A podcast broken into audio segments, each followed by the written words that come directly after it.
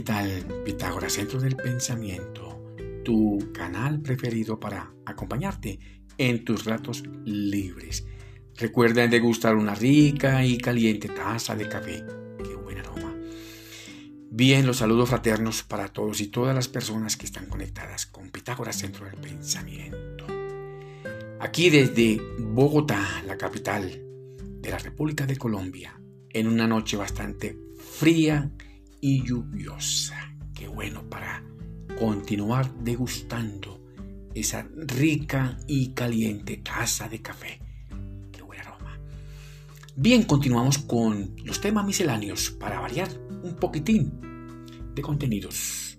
Mente concreta versus mente abstracta, parte número 5. Quedamos en el episodio número 4. Nuestro yo físico es denso, solo para vivir experiencias en este plano físico, en este plano de la acción, en este plano de las emociones, del ego. El yo físico o el yo etéreo es una energía vital, dicen los que saben, que muere a los cuatro días después de la muerte del cuerpo físico o cuerpo denso. Qué bien. Las emociones y la energía vital están conectados a un cordón de plata del cual se conecta nuestro cuerpo físico con el cuerpo astral cuando entramos en sueños. Ese cordón de plata es un cordón vital, es un flujo de energías cíclicas conectados al cuerpo de los deseos, al cuerpo físico o cuerpo del ego. Un cuerpo que vive de apariencias, que no es la esencia del ser, es una esencia solo presente en la mente abstracta, según los que saben. Al cuerpo físico o cuerpo de los deseos hay que escucharlo. Él solo está pendiente a sus deseos interminables importante conducirlo por aquel camino y que haga parte del trabajo también espiritual. Hablarle con sapiencia, hablarle sin indolencia. Él siempre desea buscar su independencia. Él se cree lo único en este mundo, en el todo. Recuerda muy bien que el cuerpo no toma las decisiones por sí mismo. Toca acostumbrarlo, disciplinarlo, controlarlo y que esté a nuestro servicio y órdenes en todo momento. Muchas corrientes de pensamiento filosóficos hablan bastante sobre estos temas. Que bueno.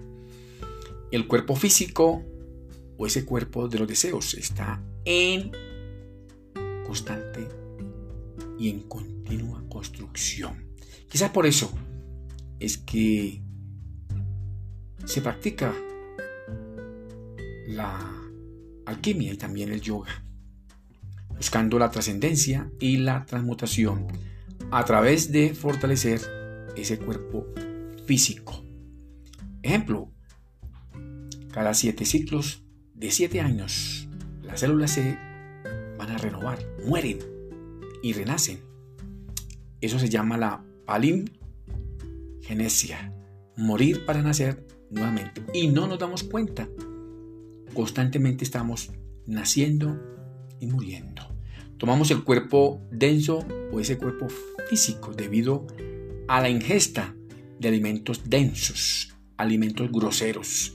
Aquellos cuerpos sutiles solo ingieren alimentos sutiles Así será más fácil realizar una meditación. Sale muy bien. Según los que saben, ciertas razas antiguas solo se alimentaban del prana o de aquel maná. Luego se pasó a la ingesta de alimentos procedentes de los vegetales y luego a consumir carnes. Como nota, los antiguos cristianos fueron vegetarianos, no consumían carne, según la historia. Un dicho de los teósofos, vive sin dañar a ningún ser vivo. Buena frase. Tenemos aquí otra nota. Leonardo da Vinci, Mahatma Gandhi, Platón, entre muchos, defendieron a los animales en cuanto a su trato digno y de comportamiento. En el ámbito del plano denso o ese plano físico, vive el cuerpo físico del hombre y de ciertos animales. En el plano astral y plano mental, el hombre vive solo a la vez. Estamos siempre en el plano astral.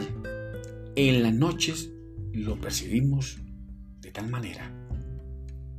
Este comentario, cuando la conciencia sale del cuerpo físico hacia el plano astral y estando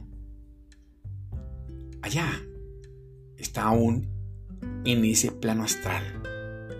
El cuerpo despierta y de repente se le dificulta la movilidad.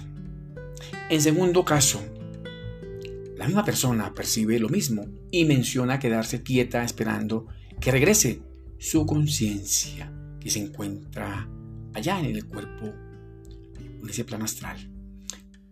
Pregunto, aquella persona inmóvil y sin aún llegar su conciencia, ¿puede ella reflexionar de lo sucedido? Su mente será capaz de deducir sobre esta situación. Por favor, responde allá en tu lugar secreto, en silencio y en reflexión. En el plano astral, igual existen formas de vidas energéticas, aquellas vibraciones más sutiles y menos densas. En el plano físico existe de todo. Viven seres humanos, animales, vegetales, minerales, el agua, el aire, todo. Y también hay vibraciones energéticas muy densas. Existe un plano astral superior, igual también inferior o como lo llaman mundos bastante eh, inferiores. En el plano astral nos relacionamos con otros seres a través de vibraciones emocionales muy cargadas. El componente emocional cargado de deseos generado por la voluntad. Son importantes para ayudar a movilizar la misma voluntad.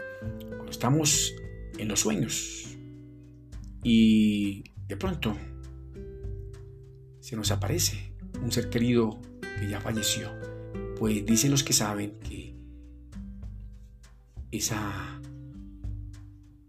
vibración para que se conecte con nosotros debe ser igual. La rata de vibración debe ser igual. Por ejemplo, si yo en el sueño estoy vibrando un nivel 5 y una persona está en igual nivel 5, podríamos encontrarnos en ese sueño astral. Dicen los que saben. Que bueno, te deseo muchos éxitos para ti, tu familia y tus amigos. Que mi Dios el Grande los bendiga y también los proteja. Nos vemos en el próximo episodio. Gracias por escucharme. Qué bueno.